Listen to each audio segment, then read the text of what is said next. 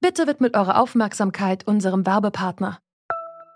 Die Suche nach geeigneten Mitarbeitenden kann viel Zeit in Anspruch nehmen, muss sie aber nicht unbedingt, denn man kann sich helfen lassen. Zum Beispiel mit den Premium-Stellenanzeigen von Indeed, denn damit wird eure Stellenanzeige in der Suche sichtbarer und Bewerberinnen und Bewerber werden schneller auf euch aufmerksam. Indeed schenkt euch jetzt 75 Euro Startguthaben für eure Premium-Stellenanzeigen. Klickt dazu auf den Link in den Show Notes. Es gelten die AGB. Wir machen sowas wie, man nennt das Umgangssprache die Corona-Streife. Ne? Da haben Sie sicherlich von gehört, oder? Wir wollen einfach verhindern, dass sich die Leute auf einem Haufen treffen, ne? weil so kann sich das Virus ja auch verbreiten. Deshalb würde ich Sie bitten, das jetzt hier einfach aufzulösen ja? und nach Hause zu gehen. Diesen letzten Satz haben wahrscheinlich sehr viele Menschen in den vergangenen Wochen gehört. Der Polizist, der gerade zu hören war, ist vom Spiegel auf Streife begleitet worden. Dabei ist er auf eine größere Menschengruppe gestoßen und musste diese Menschengruppe auflösen. Rausgehen darf man nur zu zweit oder mit dem eigenen Haushalt und auch zum Spazierengehen. Oder wie war das nochmal genau? Vielen Bürgern erscheinen diese Regeln ziemlich schwammig. Deswegen fragen wir uns heute, wie können wir uns gegen Willkür schützen? Heute ist der 16. April 2020. Mein Name ist Lara-Lena Götte. Hallo.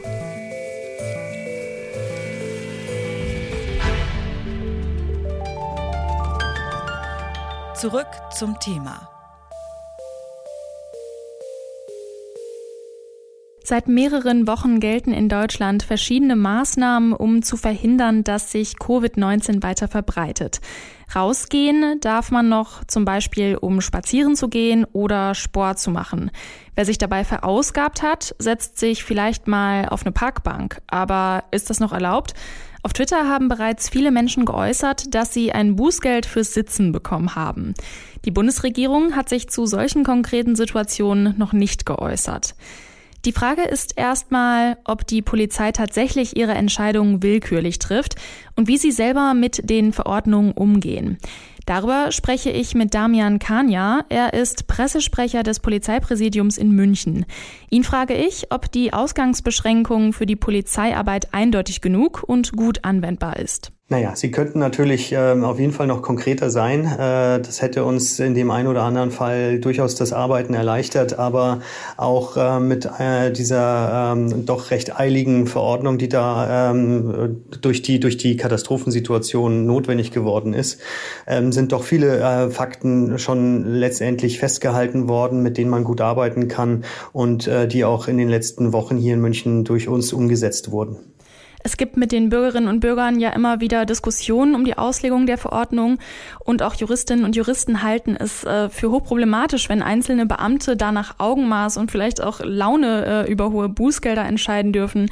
Was für Strategien haben Sie denn konkret bei der Polizei, um gerecht und eben nicht willkürlich zu handeln?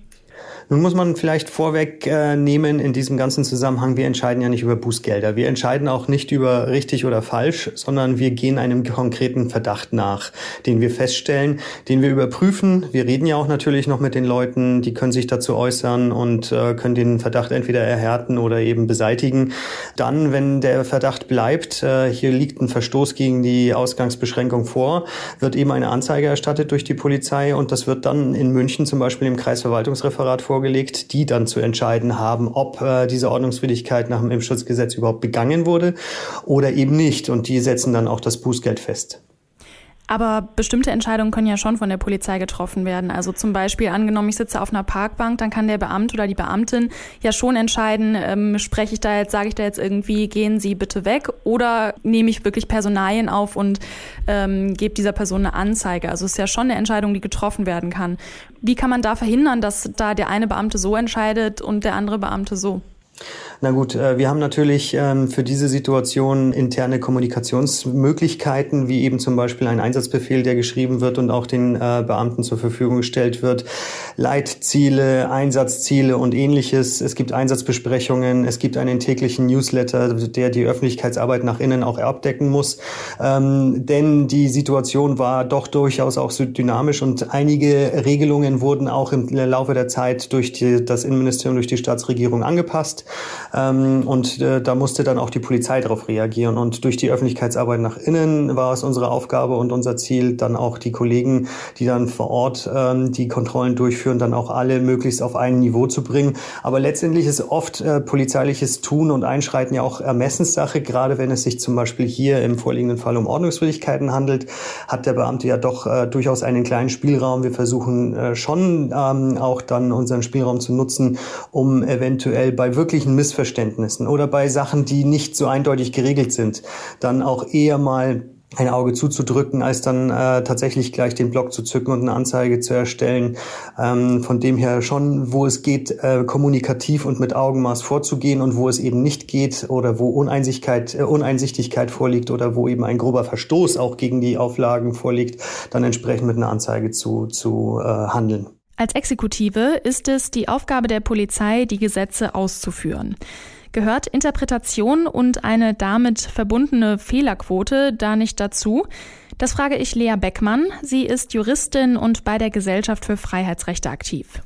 Ja, das gehört in einem gewissen Umfang immer dazu, aber im Normalfall haben wir natürlich, also erstmal, ähm, also erstmal wird hier sehr, sehr massiv in Grundrechte ähm, eingegriffen und dadurch hat auf einmal die Polizei viel umfangreichere Kompetenzen als sonst. Und außerdem haben wir natürlich hier auch relativ neue und wirklich auch unbestimmt ausformulierte äh, Regelungen, ähm, die also für alle Beteiligten es irgendwie ähm, so ein bisschen im Unklaren lassen, was eigentlich davon, also welches Verhalten jetzt eigentlich erlaubt ist und welches nicht. Und äh, diese Kombination, also aus diesen total weiten und unbestimmten Eingriffsmöglichkeiten und dann auch noch verknüpft mit Bußgeld oder sogar Strafvorschriften, ähm, das ist zum Teil wirklich krass und das sehen wir auch verfassungsrechtlich total kritisch. Und wie kann ich mich jetzt konkret dagegen wehren, wenn ich das Gefühl habe, Opfer von Willkür zu sein? Was kann ich da machen? Also da gilt eines natürlich, dass ähm, auch rechtswidrige Verwaltungsakte, also Anordnungen durch Polizeibeamten, denen muss man Folge leisten. Das ist eben auch die große Gefahr eben bei diesen Eingriffsbefugnissen, dass Polizei quasi diesen Vorschub hat. Und man kann sich dann aber im Nachgang natürlich gerichtlich dagegen wehren. Und es hat jetzt auch schon zum Beispiel gegen die Versammlungsverbote insbesondere sehr, sehr viele Eilverfahren gerichtliche gegeben. Da muss ich aber sagen, dass es ähm, richtiggehend erschütternd ist, dass das gerichtlich soweit, also diese sehr, sehr absoluten Verbote gerichtlich soweit gehalten worden sind, fast durch die Bank weg. Und äh, wir hoffen da jetzt so ein bisschen auf die Hauptsacheverfahren. Also das waren alles Eilverfahren. Wir hoffen, dass jetzt in den Hauptsacheverfahren vielleicht etwas ausgewogenere Entscheidungen von den Gerichten kommen werden. Das ist noch nicht so richtig abzusehen. Das heißt, als betroffene Person kann man dagegen gerichtlich äh, vorgehen.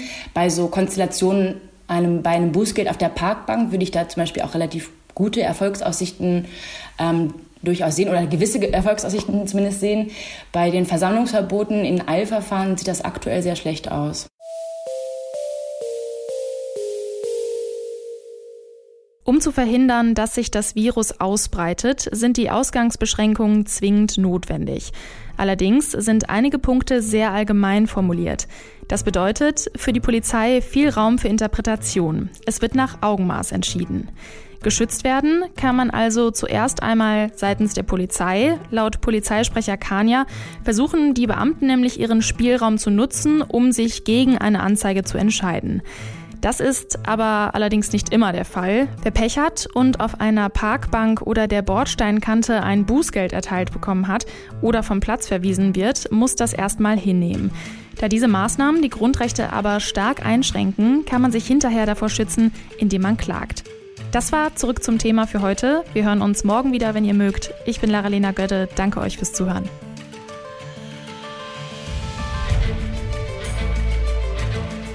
Zurück zum Thema vom Podcast Radio Detektor FM.